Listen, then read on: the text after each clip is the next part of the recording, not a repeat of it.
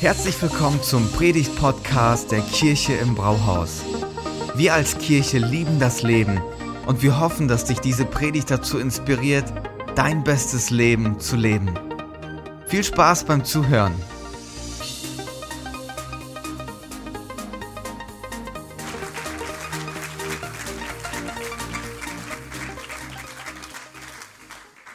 Ganz herzlichen Dank für dieses sehr herzliche, warme Willkommen.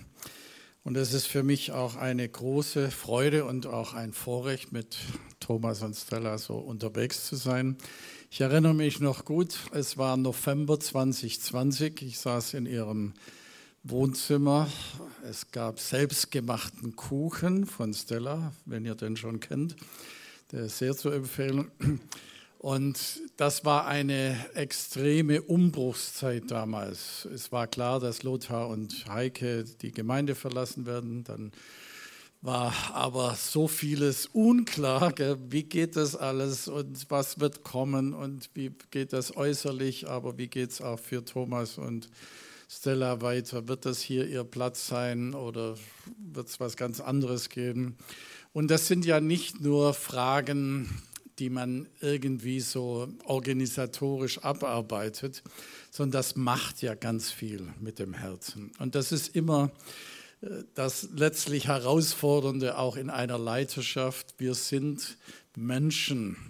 Wir sind Menschen mit einer Geschichte, wir sind Menschen mit Gefühlen, wir sind Menschen mit Prozessen, mit Sehnsüchten, mit Verletzungen, mit allem Möglichen, was in uns ist, was uns auch über Jahre und Jahrzehnte geprägt hat. Und ich freue mich so über Thomas und Stella, dass diese ganzen Prozesse mit euch so ehrlich und offen möglich sind, über diese eben tiefer liegenden Schichten des Menschseins und auch der Leiterschaft zu sprechen, weil meine langjährige Erfahrung und Überzeugung ist, das ist letztlich, was Menschen dann auch in einer Leiterschaft ausmacht. Es gibt viele Sterne, die mal hochgekommen sind und schnell wieder runtergefallen sind. Es gibt viele begabte Leiter, die aber charakterlich sich fehlentwickelt haben. Es gibt viele äh, charismatische Führungspersönlichkeiten. Das heißt noch lange nicht, dass ihr Ende gut ist. Also da gibt es so viel Wichtiges auch im Herzen und in der inneren Entwicklung und da bin ich ganz zuversichtlich, freue mich über alle, alle guten Entwicklungen und äh, finde es auch einfach toll, dass ihr hier der Gemeinde so dient. Und ich finde, ihr könnt wirklich von Herzen dankbar sein für die beiden. Die sind auf einem so guten Weg.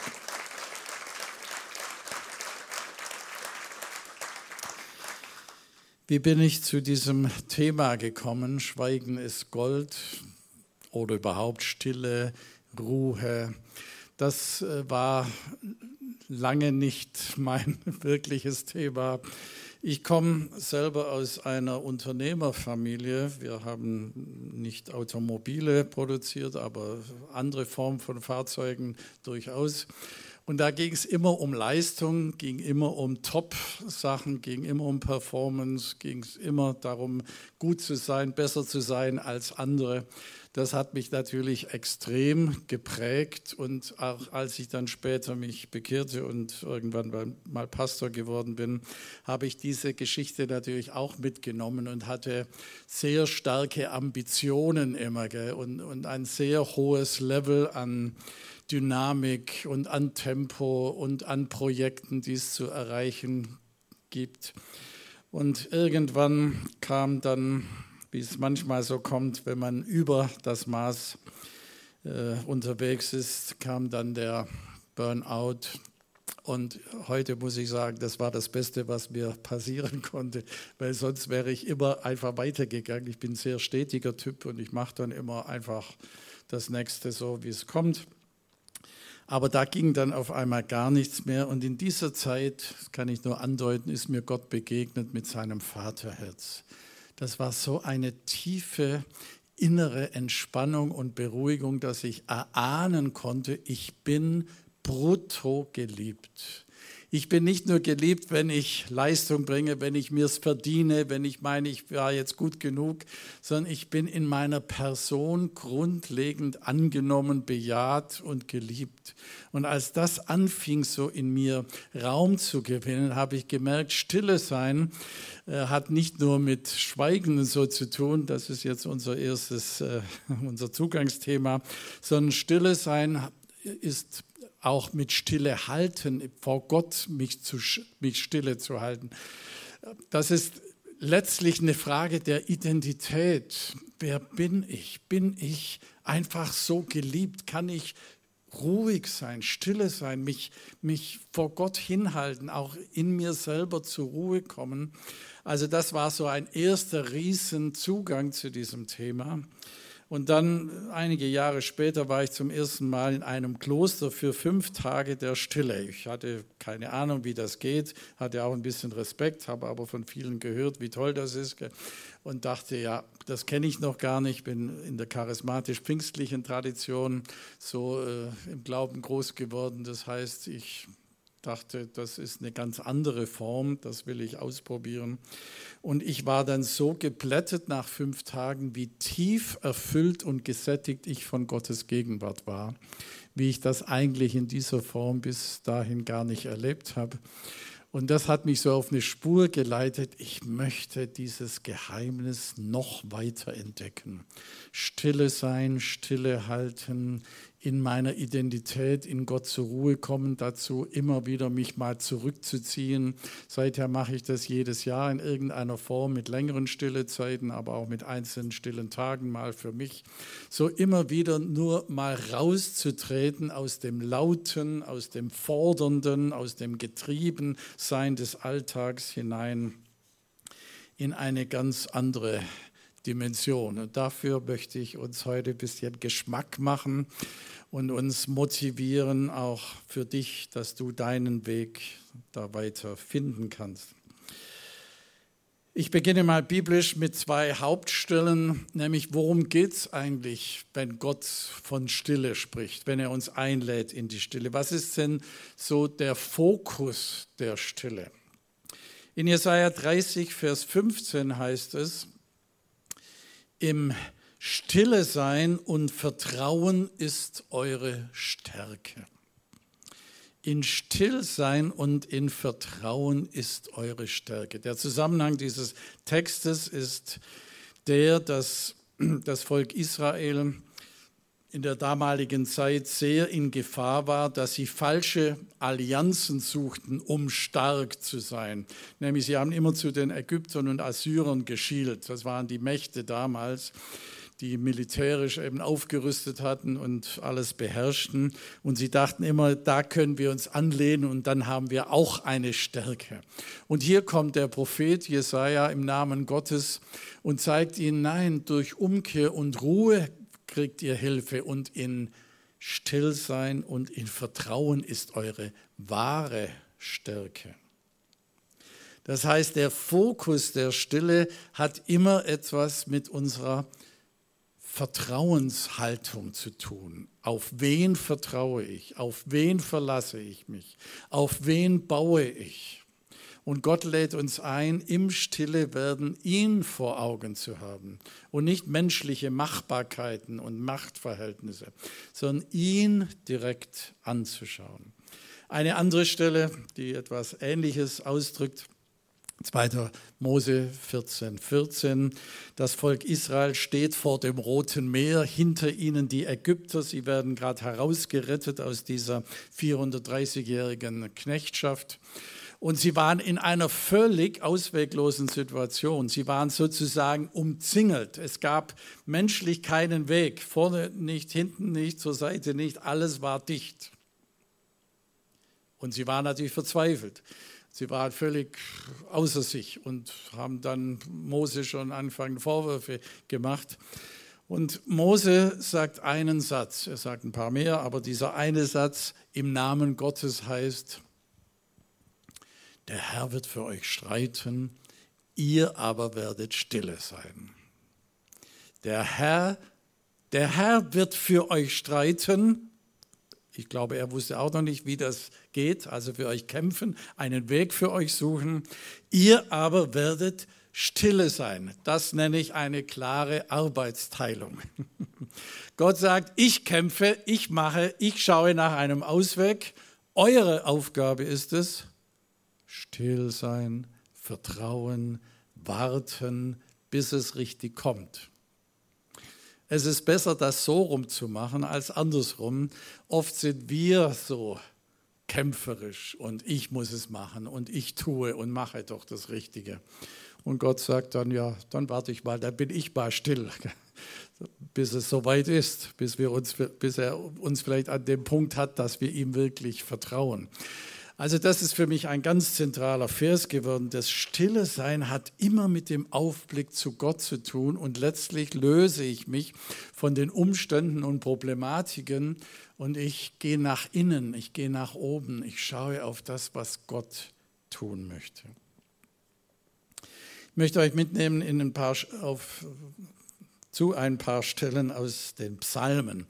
Psalmen äh, sind ja so ein Ausdruck unserer oder der damaligen Spiritualität dieser Beter. Da kommt ganz viel Lobpreis, ganz viel Anbetung, ganz viel Danksagung, da kommt aber auch ganz viel Klagen und Schmerz und Verlassenheit und äh, Sündenbekenntnis und da kommt ganz vieles, aber es kommt auch vieles in Richtung Stille. Ich nenne das auch eine Spiritualität der Stille, die wir in den Psalmen wiederfinden.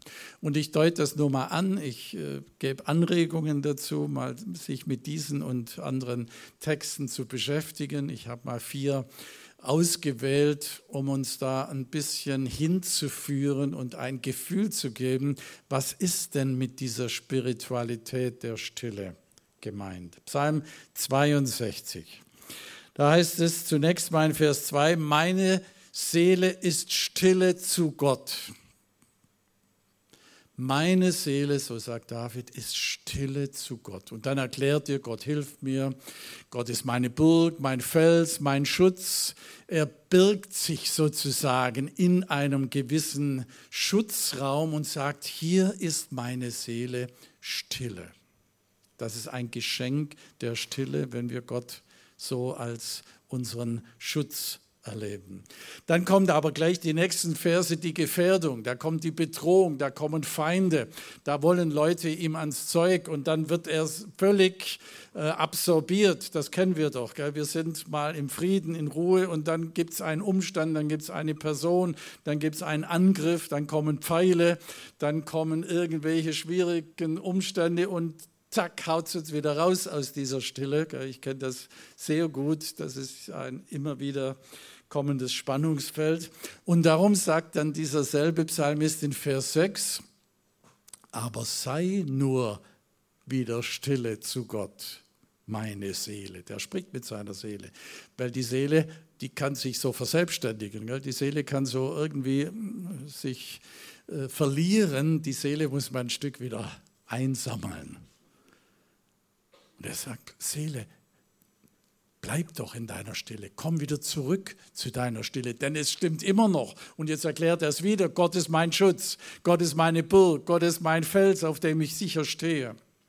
Also allein dieser Psalm ist eine ganz wunderbare Einladung, dieses Geschenk der Stille zu entdecken, aber auch immer wieder den Ruf dann zu spüren, wieder zurückzukommen, wenn wir unsere Seele sozusagen verloren haben. Psalm 37,7 gibt uns einen Zusammenhang. Sei stille dem Herrn oder halte stille dem Herrn und warte auf ihn. Also Stille hat offensichtlich in der Spiritualität der Psalmen ganz viel mit Warten, Geduld haben, dranbleiben, auch wenn Dinge nicht schnell passieren. Gell? Also nicht im Sinne, Herr, gib mir Geduld, aber bitte sofort, gell? ich kann nicht warten, sondern dass wir wirklich mal ausharren. Harren heißt ja mit langem Atem an etwas dranbleiben und auf Gott warten, bis er kommt. Dazu werden wir in diesem Psalm sehr stark ermutigt. Psalm 46, Vers 11, ein ganz bekannter Psalm, Vers, seid stille und erkennt, dass ich Gott bin. offensichtlich braucht es zu einem tieferen Erkennen Gottes Stille. Irgendwie ist da ein Zusammenhang. Dieses Wort hier für Stille ist ein spezielles hebräisches Wort. Das heißt nicht nur schweigen und mal weniger Worte machen, sondern dieser Begriff betont eigentlich, lass mal los, was du so krampfhaft festhältst. Öffne dich mal, lass das mal fallen. Nicht du musst es richten und machen, nicht du bist jetzt für alles zuständig, sondern schau, da ist ein Gott, da bin ich Gott, der für dich da sein möchte. Und indem du loslässt, kannst du etwas erkennen. Vielleicht habt ihr schon mal von dieser kleinen Anekdote gehört. Ein Pastor nach 40-jährigem Dienst wird verabschiedet in den Ruhestand und dann wird er gebeten, noch mal ein paar wichtige Sachen zu sagen. Was hast du denn erkannt? Was möchtest du denn mitgeben an die Gemeinde? Und sagte, das ist ganz einfach. Das sind zwei Grundwahrheiten. Erstens, es gibt einen Gott. Zweitens, ich bin es nicht. Ich finde das so herrlich einfach, aber so tiefgehend.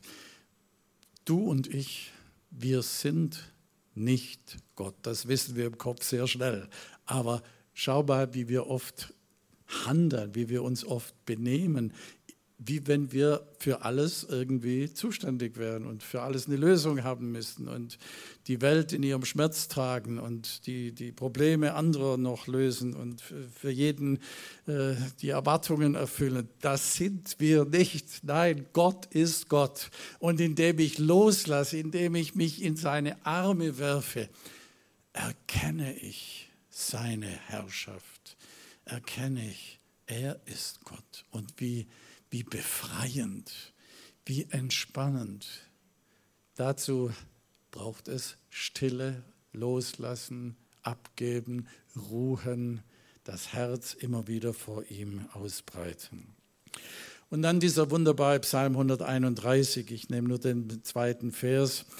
Das ist ein Psalm Davids mit einem ganz besonderen Bild, das er hier benutzt, nämlich wie er seine Seele hier beschreibt, sagt er, ich bin zur Ruhe gekommen, mein Herz ist zufrieden und still, wie ein kleines Kind in den Armen seiner Mutter. So ruhig und geborgen bin ich bei dir. Was für eine Aussage, was für eine starke Bildsprache. Ein kleines Kind am Herzen der Mutter die Welt kann toben und machen, was sie will. Da kann es drunter und drüber gehen. Das Kind ist geborgen, geschützt und im Frieden. Und David sagt, so ist meine Seele in mir. Und der Vers davor sagt, ich gehe nicht um mit Dingen, die mir zu groß sind, die mir zu wunderbar sind, die, die, die ich eigentlich gar nicht verstehe. Er sagt, ich bin Mensch, ich bin ein, ein kleiner Mensch. Ich, ich bin nicht hochmütig, ich versuche nicht besser zu sein und größer zu sein, als ich bin. Das hat auch mit dieser Ruhe zu tun. Die Einladung, sei mal du selber. Vergleich dich nicht ständig mit rechts und links, sondern sag, ich bin ein geliebtes Kind meines Vaters und ich darf bei ihm an seinem Herzen ruhen und meine Seele darf Geborgenheit und Zufriedenheit erleben. So, eine, das war eine kleine äh, Anregung, sich mal mit Psalmtexten zu beschäftigen. Euer großes Thema ist ja von Jesus lernen. Das finde ich großartig. Dieser Matthäus 11, 28 bis 30, das ist für mich auch einer der zentralen Verse, kommt her zu mir alle, die ihr mühselig und beladen, ihr abmüht und kämpft und leistet und arbeitet und schuftet und Lasten tragt. Ich will euch Ruhe geben, heißt es hier. Luther sagt erquicken, aber eigentlich steht hier Ruhe schenken, ruhend machen. Ich will euch ruhend machen. Und wie macht er das? Kommt her, kommt her, nehmt auf euch mein Joch, mein Beziehungsjoch. Das war ja ein Liebesjoch, das Jesus mit seinem Vater gelebt hat. Es war keine Last, die er gehabt hat und die er uns aufdrückt, sondern er lädt uns in eine ganz tiefe, intime Liebesbeziehung zu, zu ihm und zum Vater ein und sagt, lernt von mir, lernt meinen Lebensstil, lernt diesen Rhythmus der Gnade, lernt, wie ich aktiv bin, aber auch wieder mich zurückziehe, lernt meine innigste Ausrichtung meines Herzens, lernt von mir, schaut es bei mir ab. Dann werdet ihr Ruhe finden. Das heißt, das hat ganz viel mit unserem Alltag zu tun. Und ich nehme einfach mal zwei Aussagen von Jesus. Eine übers Gebet, wie er uns anleitet, und das andere, wie er sein Leben geführt hat. Das eine ist Matthäus 6. Da gibt es so eine bisschen eine Lehre, eine kleine Lehre über das Gebet. Da ist ja dann unter anderem auch das Vaterunser beinhaltet. Aber diese Lehre äh, hat einen Zentralpunkt, nämlich Jesus sagt, wenn ihr betet, sollt ihr nicht viel plappern. Plappern, sagt er dann, wie die Heiden, die Gott nicht kennen. Sie meinen, indem sie viele Worte machen, würden sie erhört. Bei euch aber soll es nicht so sein. Warum? Ihr seid ja Kinder Gottes. Ihr habt einen Vater. Darum, euer Vater im Himmel weiß, was ihr bedürft, ehe ihr ihn bittet. Was ist das für eine Aussage? Euer Vater kennt euch durch und durch. Also du musst nicht durch deine Worte ihn beeindrucken, ihn beschwichtigen, ihn überzeugen, ihn äh, manipulieren. Der Vater kennt dich durch und durch und er weiß deine tiefsten Bedürfnisse noch mehr, als du sie selber kennst. Das ist eine Wahrheit, an der buchstabiere ich bis heute. Ich glaube, die braucht ein ganzes Leben, bis wir sie tief erfassen. Ich von meiner Geschichte bin ziemlich geprägt, wie man früher stille Zeit machte, ganz viel beten und reden und danken und loben und bitten und fürbitten und klagen und, und so weiter. Und ich dachte immer, äh, beten heißt Worte machen. Viel beten heißt viel Worte machen. Ganz viel beten heißt ganz viel Worte machen. Und das wird ja anstrengend. Weißt du, wenn stille Zeit zum Stress wird, dann ist der Sinn nicht so ganz erfüllt. Bis ich eines Tages mal dachte, Gott spricht in mein Herz und sagt mir, Manfred, ich bin gut informiert. Du musst mir nicht ständig deine Leier sagen und was noch alles und dass ich es vergesse und und jetzt zum hundertsten Mal dieses und jenes. Ich kenne dich, ich weiß es. Weißt du, wenn, wenn Gott sagt,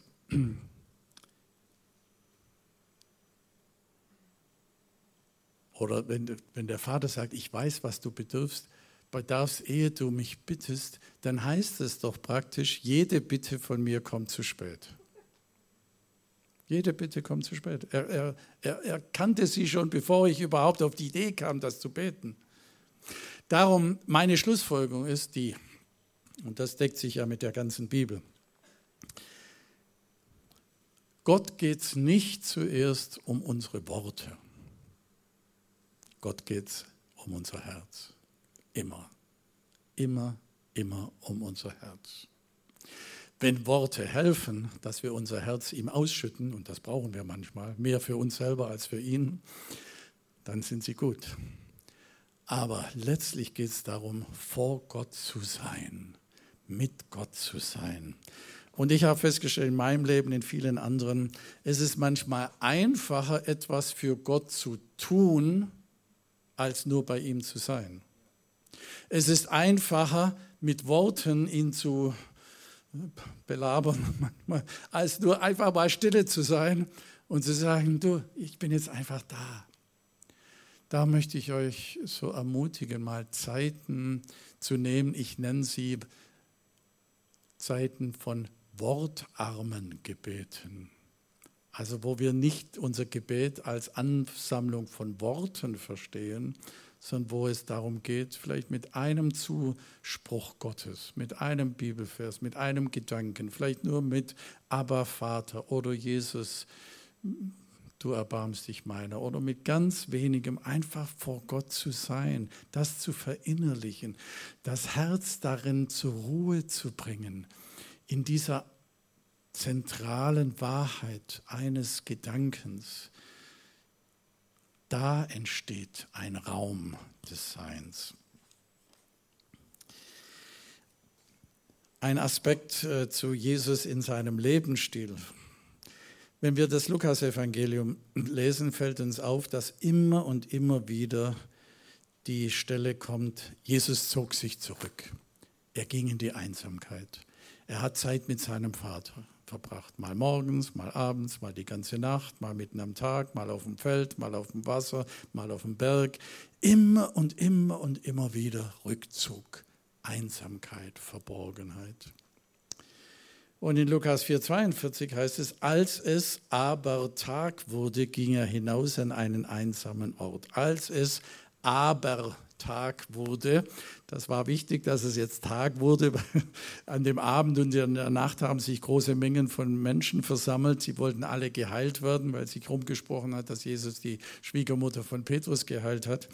Aber Jesus war klar, das kann jetzt nicht mein erster Anlaufpunkt sein. Er war immer offen für Menschen, aber viel wichtiger war ihm, was sagt mein Vater? Wo ist er am Wirken? Ich kann nur dort wirken, wo er ist. Also das muss ich rausfinden. Das heißt, als es aber Tag wurde, ging Jesus hinaus, weg von der Menge, hat sie einfach stehen lassen. Petrus rennt ihm nach, sagt dann, alle suchen dich. Aber er war im Gebet. Er war in der Stille. Er war wieder in der Suche, Gott, wo bist du heute? Was ist heute dran? Ist es jetzt diese Gruppe oder ist es was ganz anderes? Und er hat gehört vom Vater, nein, jetzt dies, heute gehst du in die anderen Dörfer von Galiläa, auch dort muss das Evangelium verkündigt werden. Das heißt, Jesus war immer vaterzentriert, was er da gehört hat, empfangen hat. Und das war nicht so sehr die Menschen mit ihren Bedürfnissen. Wenn Gott gesagt hat, jetzt ist es Zeit, dann war er voll da. Aber wenn Gott andere Pläne hatte, dann war er auch anders orientiert. Lernen von Jesus. Das ist die große Herausforderung. Jesus, wo bist du?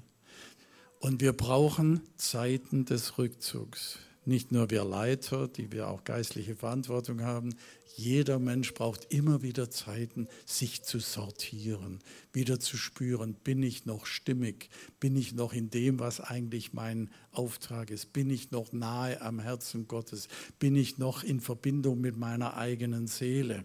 Es geht so schnell, dass wir absorbiert sind und dass andere Menschen uns bestimmen und wir letztlich gelebt werden von den Umständen und Anforderungen. Dazu brauchen wir es und Jesus lädt uns ein, macht es so wie ich Geht mal raus, geht mal, macht so einen Tag. Alleine in der Verborgenheit, schweige, suche Gott, lass dich inspirieren. Und der letzte Gedanke ist, und das ist äh, jetzt eine Einladung auch an uns an diesem Mittag. Ich erinnere an die Geschichte von der Sturmstillung.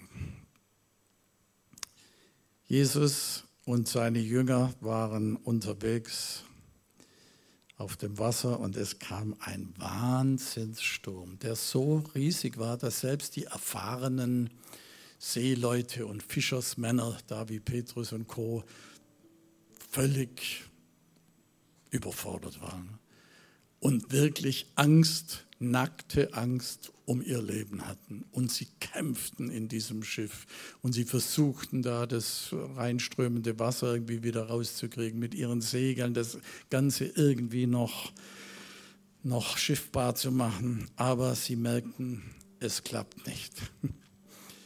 Und wo ist Jesus? In Markus 4 Vers 38 steht, Jesus schlief hinten im Schiff auf einem Kissen. Steht da extra. Jesus schlief hinten im Schiff auf einem Kissen. Seelenruhig schläft Jesus. mitten im Sturm. Was für ein Bild. Was für ein Ausdruck von Ruhe, von innerem Frieden. Jesus wusste genau, mein Leben ist in der Hand des Vaters. Ein Sturm kann mir nichts anhaben. Das Einzige, was ihn weckte, waren die Schreie der Jünger. Die haben dann ihn richtig rausgeholt. Und da gibt es jetzt ein Bild von einem Künstler, der das, äh, ja, es gibt ja in der Kunst so eine freie Art, was auszudrücken. Äh, ich finde dieses Bild äh, absolut ausdrucksstark. Jesus schläft auf einem Kissen und der Platz neben ihm ist frei. Jesus sagt, der Platz ist für dich. Du bist eingeladen, in deinem Sturm des Lebens dich neben mich zu legen. Da gibt es ein Kissen. Kissen ist für mich hier Ausdruck von tiefster Geborgenheit. Letztlich das Vaterherz Gottes, auf das sich Jesus legt und weiß, hierin ist er geschützt. Und aus dieser Geschichte habe ich mal für mich den Satz genommen, für jeden Sturm gibt es ein Kissen. Für jeden Sturm gibt es ein Kissen. Auch für deinen und meinen Sturm, der immer wieder neu kommt. Denkst du, den habe ich doch erst gerade hinter mir und schon ist der nächste wieder Anmelden. Wir werden immer Stürme erleben. Es wird immer Gegenwind in irgendeiner Form geben. Es gibt immer Krisen, Konflikte. Es gibt immer Dinge, die uns nicht gefallen, die uns total aus der Ruhe bringen wollen. Das wird so lange sein, solange wir hier auf Erden sind. Also die Lösung heißt nicht, die Stürme zu umgehen oder die Stürme wegzubeten oder die Stürme zu negieren. Nein, Stürme gibt es. Aber für jeden Sturm gibt es ein Kissen, gibt es einen Platz neben Jesus. Für jeden Sturm gibt es einen Ruheort. Für jeden Sturm gibt es einen vorbereiteten Bereich von, von Gott, wo er sagt, komm, hier ist mein Friede auf dir. Weißt du, dazu möchte ich Mut machen heute am Ende dieses Gottesdienstes. Spür doch mal in dein eigenes Herz. Wo, wo ist es unruhig? Wo kämpfst du? Wo denkst du, ich muss alles bringen, lösen, arrangieren, machen, tun? Auf mich kommt es an, wenn ich es nicht mache, dann passiert nichts.